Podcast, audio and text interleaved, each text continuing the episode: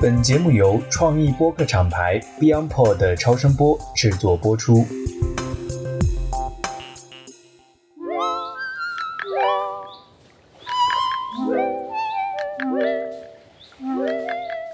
好，我是喜欢喝一杯的锤总。大家好，我是喜欢喝一杯的 Terry。大家好，我是喜欢喝一杯的 Jessica。因为我们的酒友群里啊，有可爱的酒友说听我们的节目，感觉特别有一种想喝酒的感受啊，因为我们这个碰杯碰的特别响。还有呢，我觉得主要是我们喝酒的那个滋儿滋儿喳喳的那个声音。所以呢，以后我们都尽量从开酒倒酒到喝酒，尽量让大家听得清楚一点，请开酒。然后大家能听到吧？我们拧开了一瓶新的酒。今天这瓶酒呢，非常的特别，跟我们要讲的主题有直接的关系。这瓶酒呢，叫做阿尔卡彭。有没有酒友听到这个名字就会产生一种感受，或者知道我们今天要聊什么？我们今天呢，其实想聊一个特别有意思的话题，而且呢，将能够带领我们透过酒看到人性。不仅仅是从国家到个人，也包括民族、宗教，包括两性等等。那这件事儿呢，就是关于禁酒令。好，现在我们的酒倒好了，我们先喝一个吧。来来来，来，哎，你们俩喝的不够响？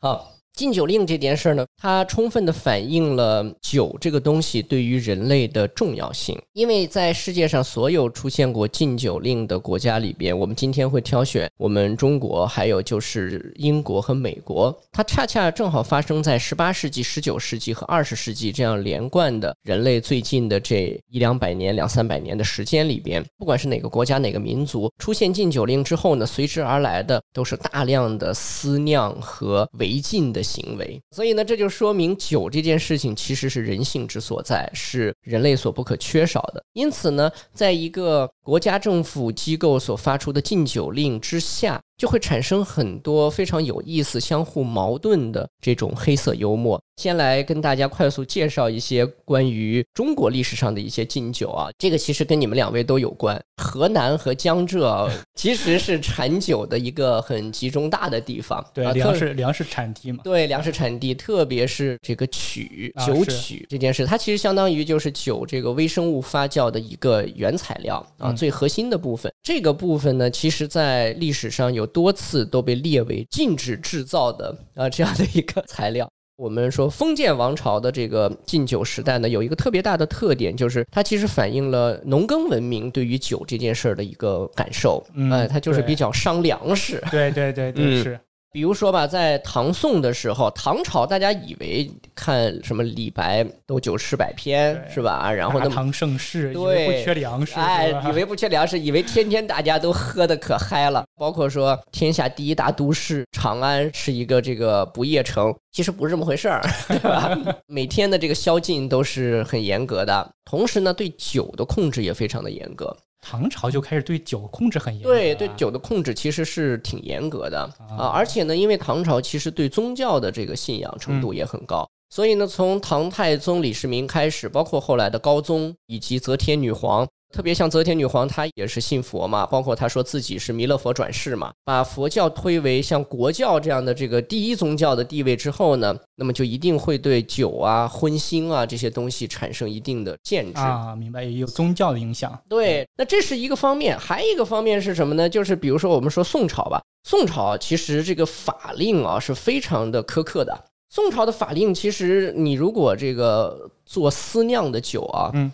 是要直接叫弃市，就是宰了你之后，然后 撂到马路边儿，然后他就比如说你是靠近城市啊城郭这个区域，它是划定区域的。比如说十斤酒到城市附近来，嗯，直接就宰了。哇，如果是乡村的话呢，就可以扩大到这个范围到十五斤。那么在这种情况下，大家就会听到一个很重要的点，就是国家它不允许私人去制造和贩卖酒水。但是呢，那个时候就出现了一个很重要的一个词，就叫做“雀酒”。这个“雀”其实是这个商榷的“雀”，嗯，啊，就是一个木字旁。这个字儿非常有意思。最好的解释叫做“为专其利，使入官也”。就是“雀”字的意思，就是第一是专其利，这个利是被专制的控制的。嗯。第二呢，就是入官。啊，只许当官的卖，哎，只许当官的卖，钱只许当官的收，只许国库收入。所以呢，当时就是你能买酒的只能是国家的，那是真正的叫做官方旗舰店，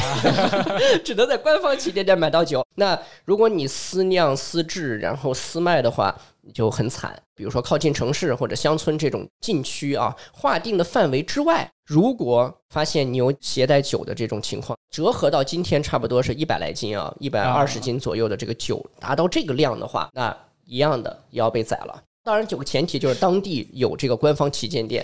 说白了，人命真不值钱。对，这是这是绝对的垄断，就是酒。对，当地只要有官方旗舰店，你你就不许带酒，还别说卖了，你根本带都不能带。而且我查了一下，就是其实从最早的时候是几千年前，从西周开始，中国人对于酒的控制就已经非常严格了。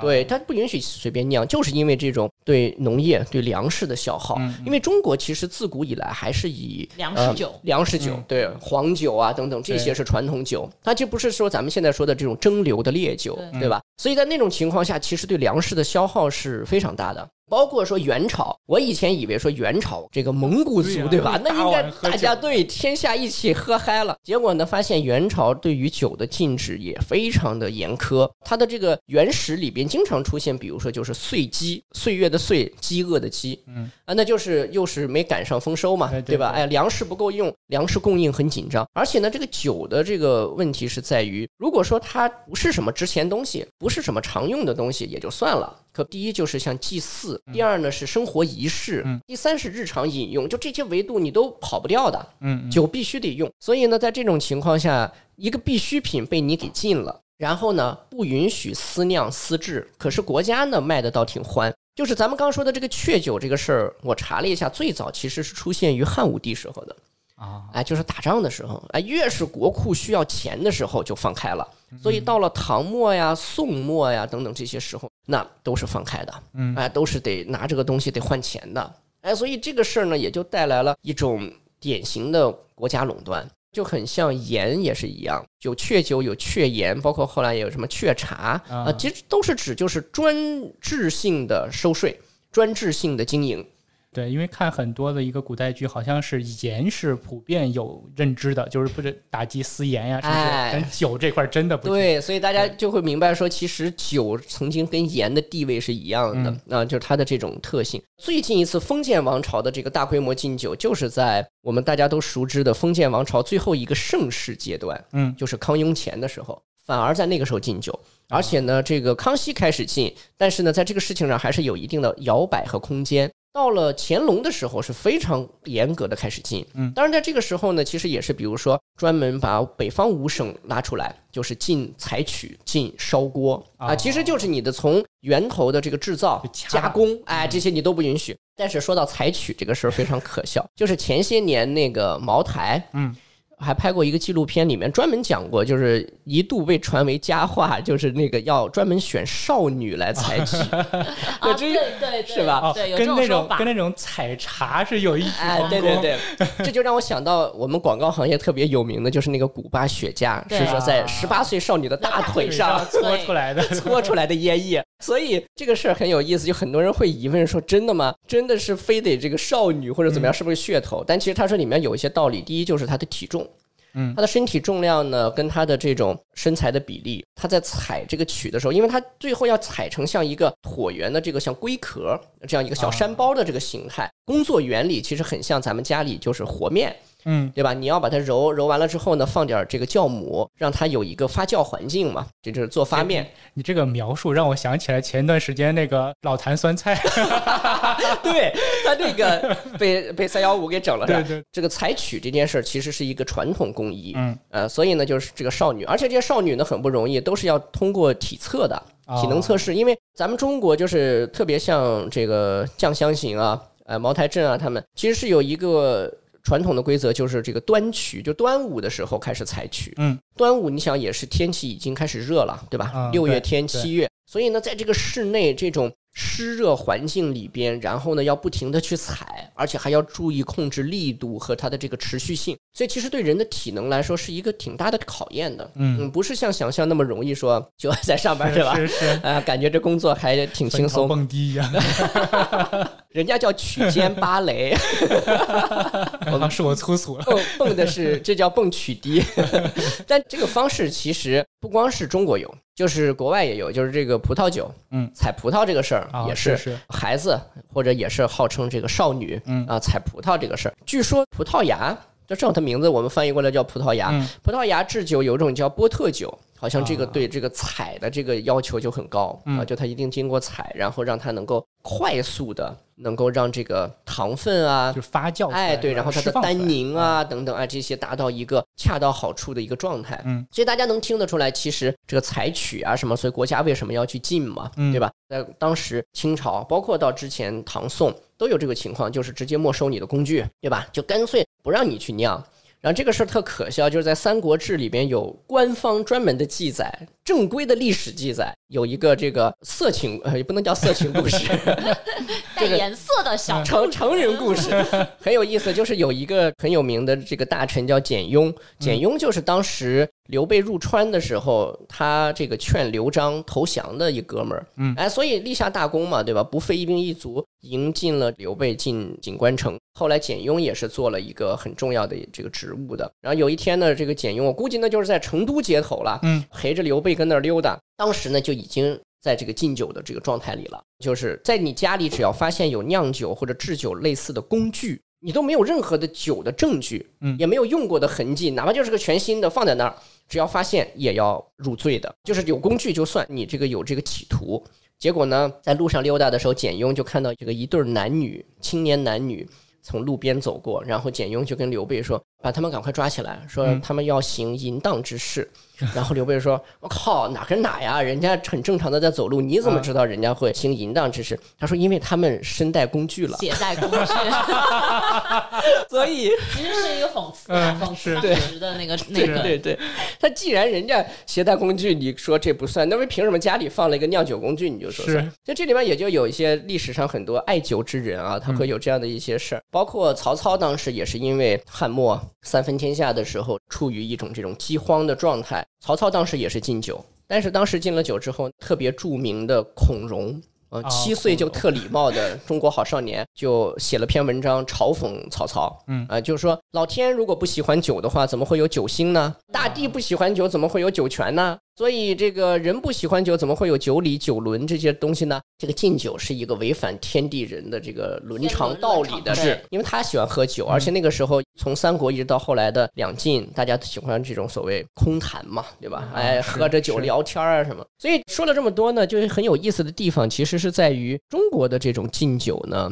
一直都是出于一种说对粮食安全的考虑，嗯，然后呢，国家的严格限制之下呢，有的时候也把它当成了一种控制民众的工具。比如说唐太宗啊等等，他们就通过这种赐酒、赐酒的方式，就是一些特定的节日或者值得纪念，这个老大开心高兴了，赐全国人民喝点酒，可以敞开供应啊，喝一喝，happy happy。所以呢，酒作为一个必备品来说呢，发挥了这样的作用。但可笑的就是，一会儿我们会讲到最精彩的美国禁酒，你会发现酒越禁呢，就是不管你的法令多严苛，呃，总之是你照禁，然后私酿呢就遍地都是，对吧？各种地下酿酒啊什么的，其实反而促使了这个酒的蓬勃发展。对对对越禁越想喝对历史上面禁酒令的那十年，嗯但其实是对于酒文化做了一个非常大的，我觉得一个推崇。是的，是的。所以包括在这个过程中，你不让我用酿酒工具，我就换别的工具，对吧？啊、是这个。你发现这个人的一个从始至外，就是那种原动力有多重要，方法总比困难多。对对，但是如果我们再去看一下这个到十九世纪的英国的禁酒，就属于典型的工业革命之后带来了很大的一种对于人的冲击。嗯我觉得最大的冲击是在于人这个物种它在社会里边的一个功能被改变了。对吧？它嗯不再是一个说种地或者做一些手工业等等这样的一种东西了。整个的人的节奏，就之前我在聊那个《周易》，就是人的节奏是要跟着机器来的。是想到这个卓别林，完全机械化的那种，对对对工，业时代。没错，没错，包括到近现代的一些什么黑带啊、什么六 sigma 呀、精益制造啊、just in time 等等，你会发现它其实都是要求说把人的这种误操作、损耗规则生产，把它降到最低可能。嗯，然后你要跟得上自动化，你要跟得上机器的这种标准化，整体的这个标准就会提高。所以呢，人开始配合机器的节奏去生活，这样一来呢，其实当时造成了大量的这种痛苦的新人类，就是工人。那工人一方面呢，就是他比较底层。再一个呢，就是它确实非常的累。它跟以前农民不一样，它在一年中根据四季自然的一个规律去生活和生产。在这个过程中，其实它是能获得一种天然的休养生息的过程的，也有一个正常的一个状态。但是到了工业时代，其实就不适应了，造成大量的这种酗酒的这个诉求啊，就是靠灌醉自己消乏解累。哎，对。但是酒的这个解乏功能，包括一会儿我们会讲到说，美国的那个禁酒的时代，大量的人涌向。药店是吧？药房唯一合法途径。这些底层的工人啊，其实是很累的，精神和体力的消耗很大。我就想起我妈妈以前回忆，就是说在刚解放那段时间的时候。在我们那个城市，就有一个俄罗斯老大妈，就是干这种很粗重的重体力活，扛重物啊等等，干这些活，也不知道为什么就流落到中国来这样的一种状态。那这个老大妈就是每天下午的时候，好像是两分钱吧，就可以买一杯散装的白酒，这么便宜？对，就在那个门口门市部的那个小店儿里边，散装的倒一杯，然后一杯喝掉之后。就又去干活了哦，所以那个酒对他来说呢，很重要的就是激发人的这种身体上的活力，解乏，对吧？就是让你重新振奋起来。所以这对于当时英国的工人阶级来说也是如此。嗯，那这需要用酒来消解精神上的痛苦，同时呢能够解乏解累。嗯，但是带来的问题就是喝多的人特别多。据说当时甚至有些人喝不起那种就是整杯的或者怎么样，在酒桶上搭毛巾，就是毛巾酒啊，就是酒馆外面一个大酒桶，你过去之后拿起来拧拧着一毛巾，对吧？哎，喝干了之后把毛巾往那一扔，你就继续又干活去了，就是这种状态。所以在这个里边呢，就是有很多这种底层人对于酒的这种诉求，但是也造成大量的包括社会治安，对吧？城市混乱等等的问题。英国禁酒令就来了，英国那边那时候是从他不是。是说自政府自上而下，它好像就是从民间那些组织开始。对对对对，最多的时候大概有三十个团体，就是不一样的各种的帮派啊。然后就是有温和派，就是劝服说尽量不要工作时间饮酒，不要在这个就餐中饮酒，大概是这样。它不是一个很完全的说你在这个时间你就不能喝酒了，呃，不是这样子的一个状态。太好了，我们在工作时间喝一杯吧。嗯。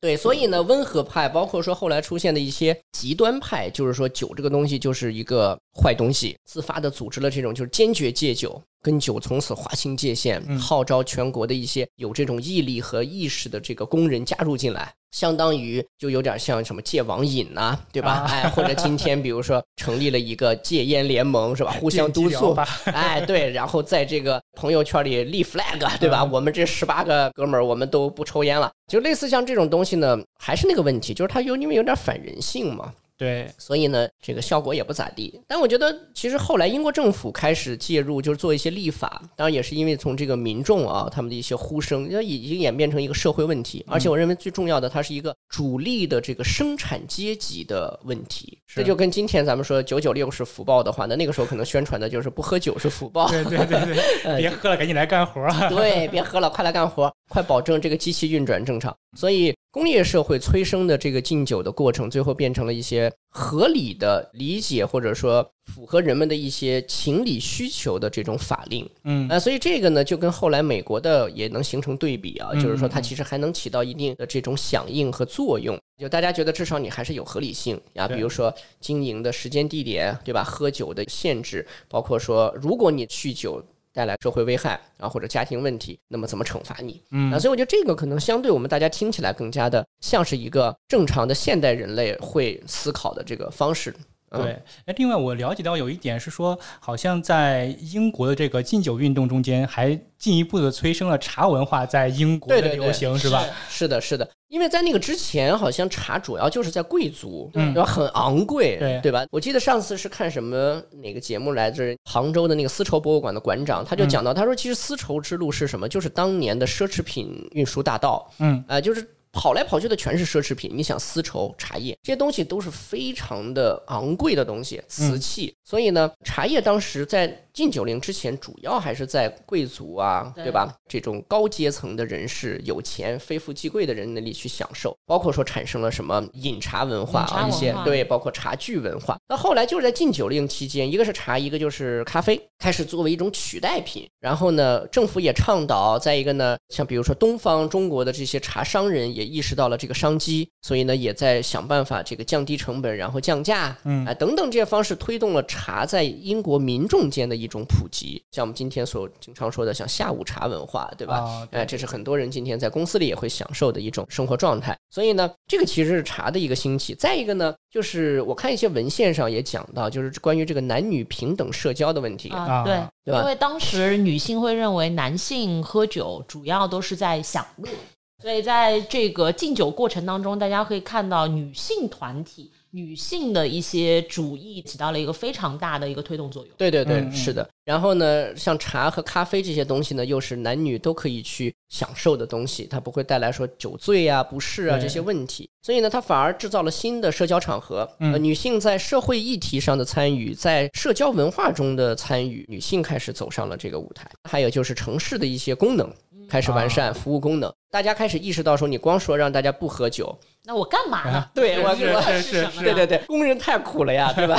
你不能整天说他是福报，你得让他确实有一些好的感受。所以，比如说出现了像工人俱乐部、嗯，图书馆、公园、体育场，就这些东西开始。以往以前的底层的工人其实是没有办法接触到这一些的娱乐活动的啊。然后，其实因为这样子的一个推动，当时因为很。大量的一些这个组织者，其实都是一些高层的，可能一些演说家、贵族或者这样子有身份的，作为一些社会改革的一些人士，然后他们就提出来说，那我们要给工人创造更好的一些环境，对，有有更多的一些他们就是不喝酒，他们又可以有的一些休闲娱乐方式，因此其实反而去推动了一个更好的，我觉得工人文化。对，是的，是的。像我呢，就从小我我我的父母都是工人，然后就是在中石油旗下的一个很大的这个化工企业，是由多个厂构成的一个非常大的一个整合性的企业。然后呢，呃，他们分属不同的厂。那个时候，其实我就感受非常明显，就是我身边的同学啊什么，其实父母绝大多数都是工人。我父亲就是在工人俱乐部工作，在那放电影，做电影放映员啊。所以工人俱乐部那个时候一到夏天，比如说就组织舞会，组织这些各种各样的一些，比如说台球、乒乓球比赛，作为大型的工业的这个生产群体，为他们配套的一个服务设施。对，要不然人很容易出问题，精神压力过大。对，而且他的这个体能啊各方面，而且有的时候像一些化工类的，它还有一定的这个有毒有害性。对吧？所以人其实，在这种工作过程中，那时候都是三班倒，就是你人可以歇，机器不能停，所以人就倒着班的去工作。在英国禁酒中，你就能看到说它的目的，嗯，因为像中产阶级崛起的资本力量。希望说工人能够稳定的完成生产输出，嗯啊，这才是社会运转最重要的那个核心动力。所以呢，酒这件事儿自然的又被推到了一个生产效率的对立的那个位置上。嗯，这是很有意思。在中国的时候，它是废粮食，嗯，对吧？它是影响这个吃喝的大事儿。到了这儿呢，也一样，而且还影响了社会发展进程。你这个造成这个工业生产效率下降啊，等等的。好，那接接下来呢，就是我觉得我们就可以。重点聊聊最精彩的这个美国禁酒了啊！因为刚才提提到城市这个事儿，我就想起来最近我在看的一本书，叫做《湖畔风城》，嗯，就是讲这个芝加哥的。嗯，今天我们喝的这瓶酒呢，其实就有意思了，它叫阿尔卡彭嘛，大家其实可以在网上很轻松的找到这瓶酒，也不贵。对，但是这个酒就很奇怪的一个点，你说一个乌克兰出的酒，然后这个主题是一个美国的黑帮头子，然后这个黑帮头子还是一个意大利人，对对对 对，非常有意思。它其实原产乌克兰，然后呢，它的这个封面上其实贴的就是一个像报纸的一个截屏一样啊，然后就是这个阿尔卡彭的一个很帅气、戴着礼帽的一张照片，就最经典的那个头像照片。对的对的，阿尔卡彭呢，其实就跟我刚刚说的这本书《湖畔风城》芝加哥这个城市有非常。巨大的联系，就是芝加哥，大家都知道，也被称作什么犯罪之城，是吧？就是它非常的混乱，然后呢，这个社会的帮派、阶层、各种势力交错复杂。其实，我觉得是美国初期建国时代的那个文化，或者它整个的背景，非常典型的这种缩影。因为大家都知道，美国其实是一个典型的这个移民建国，大家都是从外来的，然后来争夺这里的土地。后来经过了独立战争，然后终于把这个英国殖民者代表着英国王室和政府政权给干掉了，所以真正独立了。但是在那之前呢，其实芝加哥呢是一个很重要的地方，我觉得它是现代都市的这一个很重要的模板，因为它其实尝试了从一个一滩泥泞的这个湖畔的烂泥地。开始变成了大都市的整个过程，所以我刚刚说的那本书就表达了这个过程。像我们今天说的阿尔卡彭，当时就是芝加哥的头把交椅，对，好像说芝加哥之王，对，地下市长，对，地下市长，地下之王，他其实就是黑帮中最为著名的。而大家可能看过非常经典的电影，就是《教父》，《教父》三部曲，嗯，《教父》里边的这个 Don Corleone 啊，科里昂教父，第一代的这个老大。这个人物的取材就是来自于阿尔卡彭的大表哥，就是意大利裔从西西里岛逃到美国来的，叫查理·卢西安诺。卢西安诺呢，这家伙很厉害，是一个很有管理头脑的人，把黑帮都组织起来，嗯啊，然后包括说大家要统一行动。黑帮本身也建立一套秩序和投票机制，要暗杀哪个官员，不是你随便要杀就杀的，暗杀不允许。但是呢，如果大家都举手说可以干掉这个家伙，自由民主从这开始，再再动手。所以呢，我觉得有意思的地方是，你还真别说，就是它跟今天我们的这个社会的整个一些规则来说啊，它其实是有渊源的，因为它其实是现代。都市和我们说的现代生产制造为主社会管理秩序的起源，所以呢，我们今天喝这个阿尔卡彭的这个 whisky 呢，也算是对阿尔卡彭这位老大的一个纪念，是吧？而且这个家伙其实当时就是贩私酒贩的非常的厉害，在《教父》里边，其实 Collion 也是在禁酒令期间，然后贩私酒大赚了一笔。而且可笑的是，后来罗斯福上台，禁酒令慢慢的取掉了啊，取掉了之后，反而这些黑帮们。赚不到钱了，对对对对，没有这种暴利的行业。你说可笑不可笑？有地下行业 才有催生的暴力。哎，是有法律的时候呢。犯罪分子赚钱赚的最多，没有法律的时候，犯罪分子也没饭吃了。这个太好玩了，所以这是禁酒令里边一个特别可笑的事儿。好像听那个禁酒令里边说，推行了之后，美国整体的喝酒的人数反而上升了百分之五十，对吧？酒这个东西，不管中国外国都是可以入药的嘛。而且可笑的是，当时也不禁止这个原材料，不像中国禁采取。它呢不禁止原材料，只禁止这个成品的酒的销售、制造，这个包括蒸馏。结果呢，就造成那个时候，比如说卖一些这种葡萄原汁，对，其实加点水晃一晃，发酵个一天就行了，对吧？对。然后那个商家还会特别去给大家一个 tips，就是你千万不要把这个东西放到一加仑的水中再密封二十天，否则它就会变成葡萄酒，对，是会犯法的。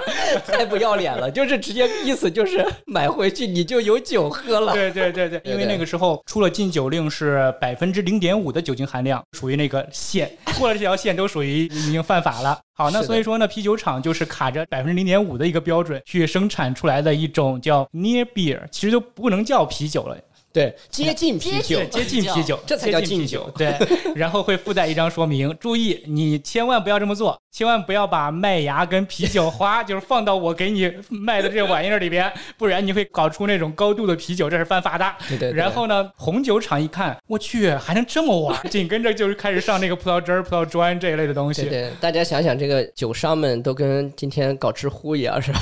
想尽办法要把制作方法告诉你，是是是，一定要分享给你。对，所以其实，在美国禁酒令的这个过程中，发生了各种各样的这些可笑的事儿，包括地下酒吧，嗯，对吧？但更重要的是呢，我觉得在这里边，美国的禁酒跟刚才说的农耕文明为代表的禁酒和工业时代的这个禁酒还不太一样，因为它我觉得是掺杂了现代社会管理逻辑的一个。争夺，就它其实是一种博弈，对吧？它其实是因为当时其实女性地位还是偏低的，嗯。然后呢，那当然大部分的可能男性就是啊，我上班回家了干嘛呢？喝酒，喝完酒干嘛呢？打老婆。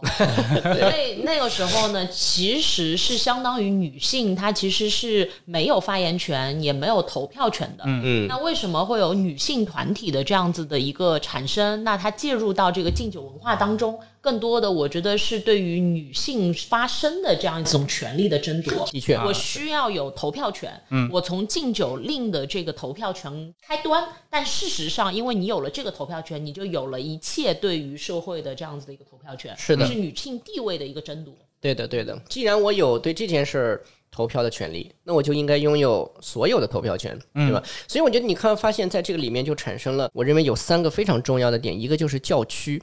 就中国，其实我们讲的经常是家族逻辑，呃，这个封建是封土而建，就是你姓什么，对吧？哎，这个王侯，然后呢，这块土地分给你，这里的子民都是你的，就是一搜就什么万户侯啊，对吧？就是多少户的人给你了，然后呢，这里就产生大家族管理社会的这个基本的一个结构，嗯，是以家族文明去建立的。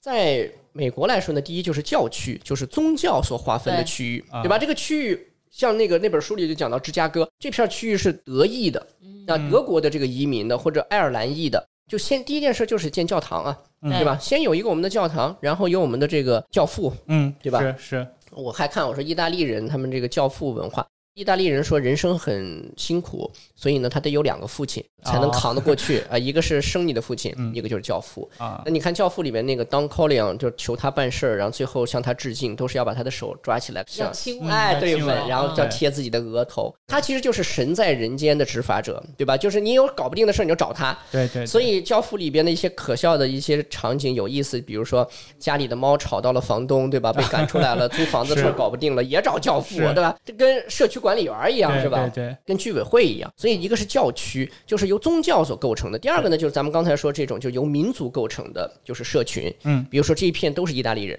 对吧？都是爱尔兰人，爱尔兰后裔在美国的势力非常大。嗯，像现在的现任美国总统拜登是有爱尔兰的这个血统的。还有呢，最有意思的就是肯尼迪家族，第一代从爱尔兰移民过来，然后呢染病，这个移民者就死了。然后呢，儿子里面第二代的厉害了，就是攒钱，就是开了个酒馆，而且因为开酒馆不光攒了钱，而且攒到了政治资本，后来就直接当议员了啊！哎，所以肯尼迪家族最后能够发展壮大，包括说进入到经济、金融、社会，然后这个政治各个领域，就是从酒馆开始。因为为什么呢？酒馆不光是说酒的这个暴利啊，能赚钱，更重要的，咱们刚才聊的这个点，你就会发现教区、社群加上最后一个关键词就是票仓。对吧？投票权这些事儿都是在哪里去商量？这些族群他们的这种群体仪式在哪里发生呢？其实酒馆是一个特别重要的地方啊，对吧？就是大家在这里，男人们在这一边聊一边说，交换信息，然后呢，获取一些机会可能性啊，或者说比如说投票的一些这个选择权利，对吧？因为向着你的人，属于你这个群体的人被你投票投上去，就意味着你的一部分利益得到了保障。嗯。所以呢，大家就可以想象一个个体生活在这里。如果你想今天，其实有些中国人，比如说移民出去啊，第一反应其实也是抱团儿嘛，对吧？找华人社区啊，找认识的人呢，只要认识人脉有关系，总之呢，能够帮你快速的融入当地社会。嗯，所以当时在美国的情况也是如此，抱团儿的这个欲望特别强烈。嗯，再加上刚才杰斯卡说的，比如说女性的这样的一个意识的觉醒。嗯，而且呢，的确有非常正当的理由，就是这些酗酒的男性，他们对于家庭的破坏。啊，包括对社会的危害啊等等，造成了问题。那当然，接下来还有一个问题呢，就是我觉得就是清教徒。嗯，对对对，对吧？对对，禁酒令就是清教徒这群人搞出来的。对，你就发现我们刚才说的教区、社群、票仓，嗯，就这几个维度，其实到今天也仍然是影响着美国社会运转的一个很重要的几个大维度啊。所以在这个体系中，在这场禁酒令的长达十来年的风波里边，这几种势力。再叠加上我们今天喝的这瓶酒，就是阿尔卡彭这样的黑社会。底下的私下的那些势力，对，就开始变成了相互抗衡、利用，嗯。啊，彼此去融合的这样的一股明流和暗流。啊，所以在这个过程中有这个激昂者啊，有猥琐的家伙，有偷机取巧的，而且过程中有很多是知法者，甚至执法者，比如说警察，嗯，比如说律师，都变成了当时贩私酒的大佬，就是赚钱赚的可狠了。回到核心，就是敬酒本身其实是被赋予了大量的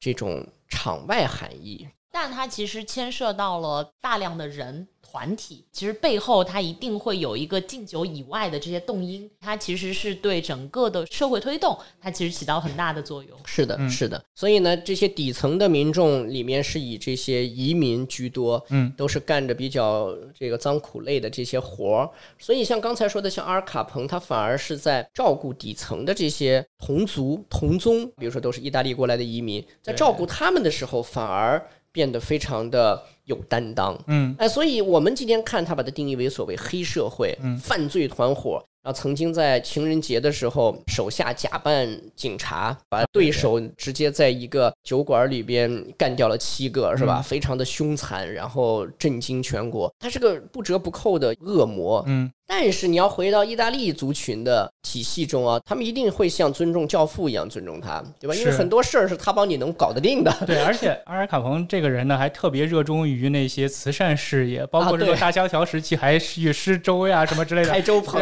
然后我看到有一个名词说，阿尔卡彭就被称作现代罗宾汉，劫富济贫的那种。这在中国就叫做彭大善人。对。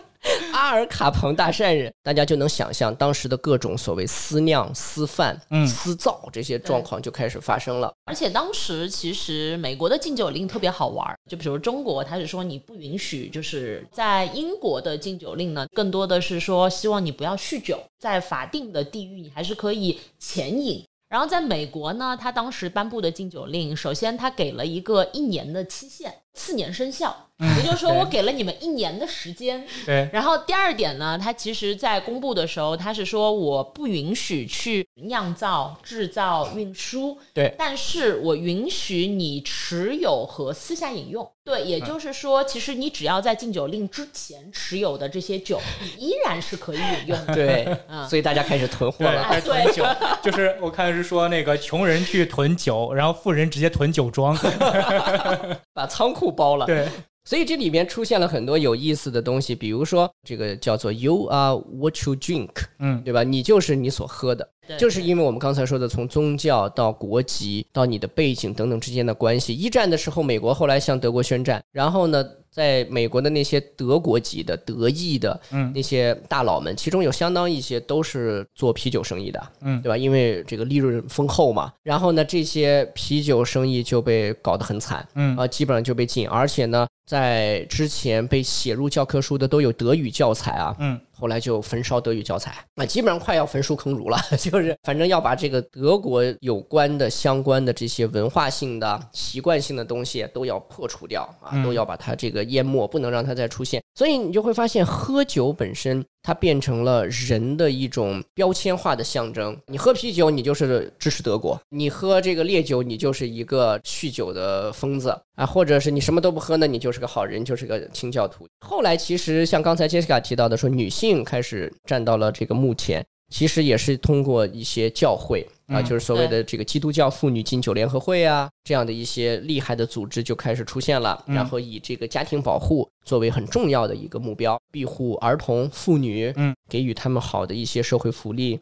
而且当时还出现，就是把酒这个东西妖魔化啊，就是喝了酒之后，对吧？什么腿就烂啦，就会生病啊。但这个东西，我觉得是跟那个时候，嗯，一个很有意思的一个现象，就是大家普遍底层嘛，然后的话，他去买那些葡萄砖呀什么之类也买不起，药店里边买的威士忌有时候又喝不起，那怎么办呢？他其实去偷工业酒精，偷工业酒精。美国政府一看不行呀，你们偷了这么多，好像是一年都快丢了五千万加。仑的一个酒精，不能这么偷下去了，那怎么办呢？开始往工业酒精里面加料哦，对，我加各种各样的一个原料，我让你们喝不了。然后这个时候呢，这这些人我去学化学知识呀，我自己来提纯呐。还有大家都熟知的，像以前也有过，就是后来被国家严打，就是假酒里边加的都是甲醇嘛。对，那个时候就是有时候就刻意往里面加甲醇，就是让你不能喝。但是呢，大家还是继续喝，而且有些因为是私酿，特别像刚才我们说这种黑社会，很多都是这种就是犯罪组织嘛。嗯，呃，根本就是为了得利不择手段的，嗯，所以呢，基本上就是往里边加这种乱七八糟的东西，喝死过很多人的。对啊，所以说他这种喝完酒有病呀，喝完酒喝死人，哎，所以这边有很大关系，配合着这个妖魔化呀等等，包括后来还出现了，比如说像这个女性主导的斧头帮。啊，对吧？就是那个 Carrie 这位著名女性是吧？砸酒馆，对对，砸酒馆拿着斧头。到现在我们这期的介绍，大家可以看到图片，就是有很多美国的这种酒馆还在用一种调侃的方式挂一个斧头，对吧？嗯，里面有一个女人的头像，对对对，就是 All nations welcome。嗯。但是呢，这个 except Carrie，因为 Carrie 是叫做 nation Carrie，嗯，内森凯利，对对对，呃，所以呢，这个 nation 就是所有各种国籍民族，我们都欢迎，除了 nation Carrie，我们不欢迎，因为他进来是要砸的。酒馆作为男性的一个生活庇护所、信息交换地，包括说我们说票仓，包括这个群落的一个聚集地等等，它其实在这个时候呢，遭受到挑战。然后就开始转入地下，对吧？所以那个时候也特别逗。就是正式颁布的时候，就确实酒精的饮用量是下降的，但是在第二年你会看到，其实比禁酒令之前还要翻了一倍。对，很主要的原因是因为那个时候滋生了非常大量的地下酒吧，对，越禁我越开，而且呢，那个时候很好的给那个地下酒吧起了一个名字叫 Speak Easy。为什么要 Speak Easy？对，Speak Easy。为什么要叫 Speak Easy 呢？其实就是因为当时是地下酒吧嘛，所以很自然的就这个地方它其实就开一个小窗户或者。就是门口一定是有人把守的，你一定要就是去要好言好语、轻声细语的把这个看门人给说服了，你才能进去。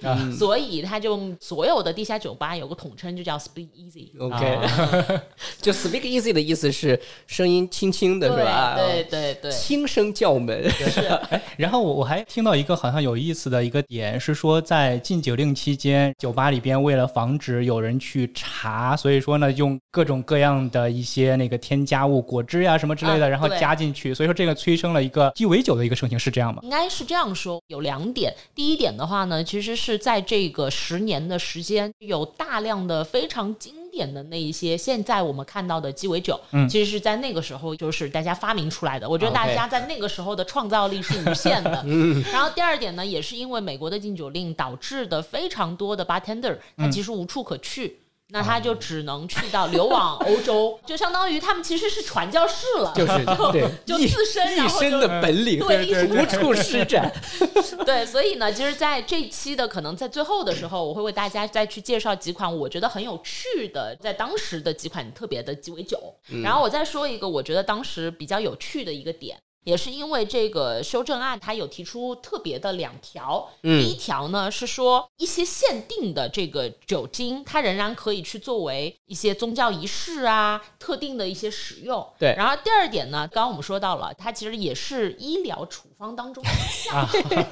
所以漏洞啊。对，所以其实有很多的一些想要喝酒的，那我光明正大怎么喝呢？我有病。我需要我需要 whisky 来治疗我，他就像我们有一个问诊单一样，他就拿着这个，然后就说我哪里哪里不行。而且最好笑的是，当时我们还找到了一张那个照片问诊单，问诊单上面竟然还可以让你选酒，就你选择哪个药品来治疗我。我这个病需要十八年 whisky。对对对对对，所以就我觉得变成说，哎，whisky 是一种万能的药水，怎么喝都可以。是，那我们喝一个吧。哎呀，所以刚才说的这些非常有意思，就是医生啊，是吧？这些包括地下酒馆呀，就大家进入了一种。变态的模式，本来喝酒按道理是一个天经地义的事儿，但是呢，国家法令呢侵入到了这样的一个范围里来，嗯。而且大家呢，有很多人反对这个喝酒，支持禁酒。可是呢，你如果去细究的话，你会发现他支持禁酒的这个意图是不一样的。比如说像阿尔卡彭这样的黑社会大佬，他跟政界的这个各个的关节都是非常游刃有余的，去打通的。嗯，对对对，这个以免获其罪嘛，对吧？对，好像说获得保护。对，好像说那个私酒进入到整个芝加哥之后，差不多有百分之六十的执法人员都参与走私。这件事让我想到什么呢？就是我一个就是说，我觉得美国的这个禁酒时代有点像美国的这个对比中国的话，有点像它的这个中国的南北朝时代啊。就南北朝的时候也是五胡乱中华，嗯，其实呢是把一些异域的文化、宗教、一种生活方式等等，跟以汉族为主的中原民族农耕文明的原有的一些生活体系形成了一个融合，嗯。当然，当时民不聊生，战乱纷起，包括杀人如麻等等。但从历史进程上来说，它也的确带动了社会的一个向前的进步。所以，它紧跟着到来的就是隋唐这样的一个盛世。呃，所以民族融合呀，然后生活习惯的融合这件事儿，其实很像咱们刚才说 “You are what you drink”。在中国南北朝的时候，我就想起那个时候大量的僧侣进入中国，佛教文化，佛教这个僧侣他们的这个坐姿都是。不是我们的那种跪式的，我们以前不都是跪着嘛，跪着才叫坐，他们就是坐在一个像小板凳或者一个台子上，直接这样坐。在中国古代，这种情况是很不尊重的，这是一种很过分甚至失礼节的行为方式。就这个问题，大家都会引发讨论啊，等等。所以我觉得很有意思的就是，美国在禁酒的时候也经历了这个融合，各个帮派、各种宗族，对吧？势力等等之间，大家其实是在这种酒为核心的一个碰撞之下，包括开始构成说，比如说对法律的边界怎么去设定。对吧？法律到底应不应该去管理人的私德？我喝酒，我把自己喝的烂醉，然后我在家里去打家人，对吧？或者说我这个闹事儿，那当然你说我破坏了公共秩序，破坏了公务，你抓我，嗯啊，但我就是在撒酒疯，我没有侵害别人的话，你为什么管我？那像这样的讨论，其实在当时也是有这个很多的这种声音的。所以呢，他其实对现代法律的一些边界原则、一些理解人社会。和国家权力掌控范围的一些思考啊，都带来了有效的一些推进。包括说，我觉得像咱们刚才说，好多执法人员自己其实都是睁一眼闭一眼，甚至从中牟利。对，这就让我想到有点像明朝的这个东西厂一样，是吧？后来就是那个。国家禁酒委员会就直接自己设专门的纠察队了，因为警察靠不住了。像这纽约、芝加哥这种警察，好像好像 FBI 的前身，对吧？对你，你没法靠他，对吧？你像阿尔卡彭，芝加哥的警察应该都是去他那拜山头的，可能都有可能。所以跟警察局长关系都老铁了。这种情况下，社会管理体系应该如何去推进？如何设定？就有很多的这个相关的一些这种思考和碰撞，像我们刚才说了这么多，整个的过程也是到后来就是罗斯福出来开始拯救国家经济的时候，就开始承诺要放开。第一呢，就是酒呢，其实从生产制造、加工整个。运输它会带来大量的这个就业机会，对对吧？它其实是一个非常大的人力投入的链条，产生大量的社会经济。是的，对。然后第二件事情呢，就是它能够收重税，税收，对对吧？因为它的确实利润比较高。那当时好像还因为就是为了把这个德国啤酒，咱们刚才说干掉，就是这个我不靠你了，对吧？我收拾你，我不怕，就是因为当时消费税里边。啤酒酒类占的太大了嘛，后来就开始出现所得税了，企业所得税就从那个时候开始了。而且更可笑的是，后来出现的那位女性检察官，就专门盯这个禁酒的这个法令实施的，叫做维勒布兰特，就很牛掰的。他想到了一个黑帮分子完全想不到的事儿，就是犯罪所得是要报税的。就是今天我去抢劫了，抢完了钱之后，我得去趟税务。主动上交说对不起，我刚刚犯罪了，然后我刚刚犯罪收入我分你一部分。对对对，我向国家纳税，犯罪所得也要入税。他用这个方式，其实就是把那些犯私酒的，对吧？就是还能砍一刀，所以这个太厉害。对，所以这也让我想到，比如说有很多的影视作品啊、文化作品，大家其实都可以看。我那个时候在上学的时候看过一部很好的，当时拿了奥斯卡最佳音乐片吧，就叫《芝加哥》。嗯，Chicago。啊，Chicago，它其实是个真事儿，就是两个女死囚，对，嗯，是吧？然后呢，被这个律师通过钻法律的空子，把他们以死变活，对，然后呢，想办法弄出来之后，还变成了这个明星，卖他们的传奇身世。再有就是，比如说像刚才 Jessica 说的这个，向全球的技术输出，是吧？对，技术扶贫，技术扶贫，全球化技术扶贫。所以你说你要介绍的酒会有哪些呢？我觉得第一款一定就跟我们刚刚其实讨论的非常多的话题都有关，它既是酒又听上去它不是酒的，就是 Long Island Ice Tea。长岛冰茶哦，长岛冰茶，对，它是那个时候没有茶叶，但是呢，它被叫 为 ice tea 的这样子的一款鸡尾酒。OK，刚刚其实我们在讲说这个禁酒令非常多的一些社会的推动、女性地位的提升等等。其实呢，还有一个就是商业化的更多的一些崛起。在那个时候，可口可乐的崛起。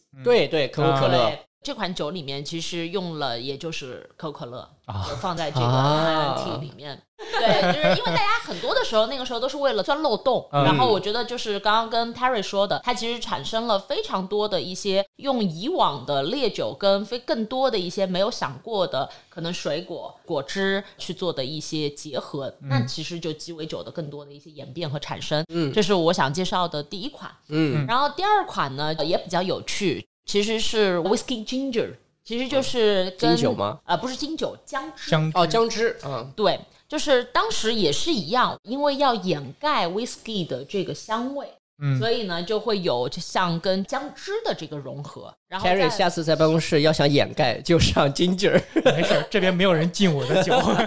那个时候其实 whiskey Ginger 这款酒其实有女性的发声嘛，它最大的这个传播者其实就是一个非常著名的无声电影的女王，就是格丽塔嘉宝。哦，嘉宝，嘉宝，嘉宝，我相信大家都知道。然后其实有在一个电影里面，他有一个他首次发声的电影，因为他以前都是无声电影，他有一句台词，他就是说：“给我 whisky，不要 ginger。”啊，嗯，就很有趣，要来纯的。对对。然后还有呢，就是有一个我觉得挺好玩的，那个是叫 c a r 它不是在美国产生的，它其实是在法国产生的。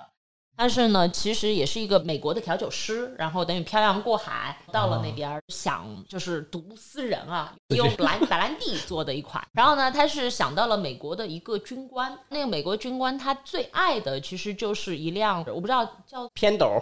对对，三轮摩托车，三轮摩托车，就旁边它其实是有一个兜的，所以它叫 sidecar。对，哦，那个叫 sidecar，对，那个叫 sidecar，偏斗摩托。对对对，所以有这样子的一款很特别的，被誉为史上可能最贵的一款鸡尾酒，因为你选用的白兰地，你其实是可以用到很高年份的那些白兰地的。然后还有呢，就是我觉得今天我可能我每期好像都有一个爆点，我不知道大家有没有知道叫 Monkey Glen。它的中文的名字叫喉腺，喉是猴子的喉，腺就是我们胰腺炎那个腺，啊，腮腺的腺。为什么会有这样子的一款酒？就当时有一个医学博士，他设计了一台手术，这个手术呢是为了让男子回春，就是将猴子的睾丸的组织移植到男生的那个下半身。所以呢，这款鸡尾酒它其实是也是一款很烈的，然后呢，你喝完之后其实会振奋精神的。包括它的原料当中，其实除了像烈酒、金酒以外，它其实用到了苦艾。有时间的话，我觉得我们可以单独的聊聊苦艾酒，因为苦艾酒它其实是跟非常多的一些文化历史去相关，是吧？因为它其实就是里面有苦艾脑的成分嘛，其实是一种药用，甚至于有很多军队都是作为它的这个官配。就是它是对于你有对振奋激昂，然后呢又有就是消炎作用，所以其实苦艾酒很长一段时间以来一直是作为药酒，嗯，做药物治疗，嗯，所以这款酒呢其实也很特别，它其实就在当时很出名，有很多人就是慕名去喝这一款好鲜。对对，叫喉线。我觉得今天大家听完之后，哎，你可以 去那个什么，就装一下。男同胞可以去点一杯喉线试试。有有一些听友可能听完之后，现场就在拿手机，然后在搜着配方怎么弄。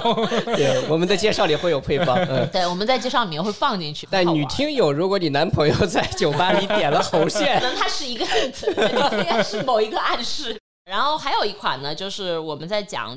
我上次可能也有提到，叫 French Seventy Five，就是这个法式七十五，它其实就是一战的时候，那个时候对那个大炮，它更多的是是用香槟去结合着去做。最后我觉得还有一款，其实自己很喜欢，是 Bloody Mary。血腥玛丽啊，血腥玛丽啊，Bloody Mary。对我很喜欢这款酒的原因，它其实最主要的是因为它的整个就是番茄汁加芹菜的香味，但喝上去特别特别的开胃。嗯，我觉得这也是符合在当时的那个状态下。因为大量的你需要去掩饰你喝的是一杯酒，所以呢，我在喝果蔬汁啊，对对对，然后他就是把这个最好当然新鲜的自制的番茄汁，然后呢再加上说伏特加，哎，现在好像上面都会浇一些黑椒，还是有些会会挂盐，然后会撒一些黑胡椒，所以这款酒就是对我觉得大家可能正好这个盛夏哦没有胃口的时候，其实是可以自己去调配一配这个酒的，非常非常的开胃。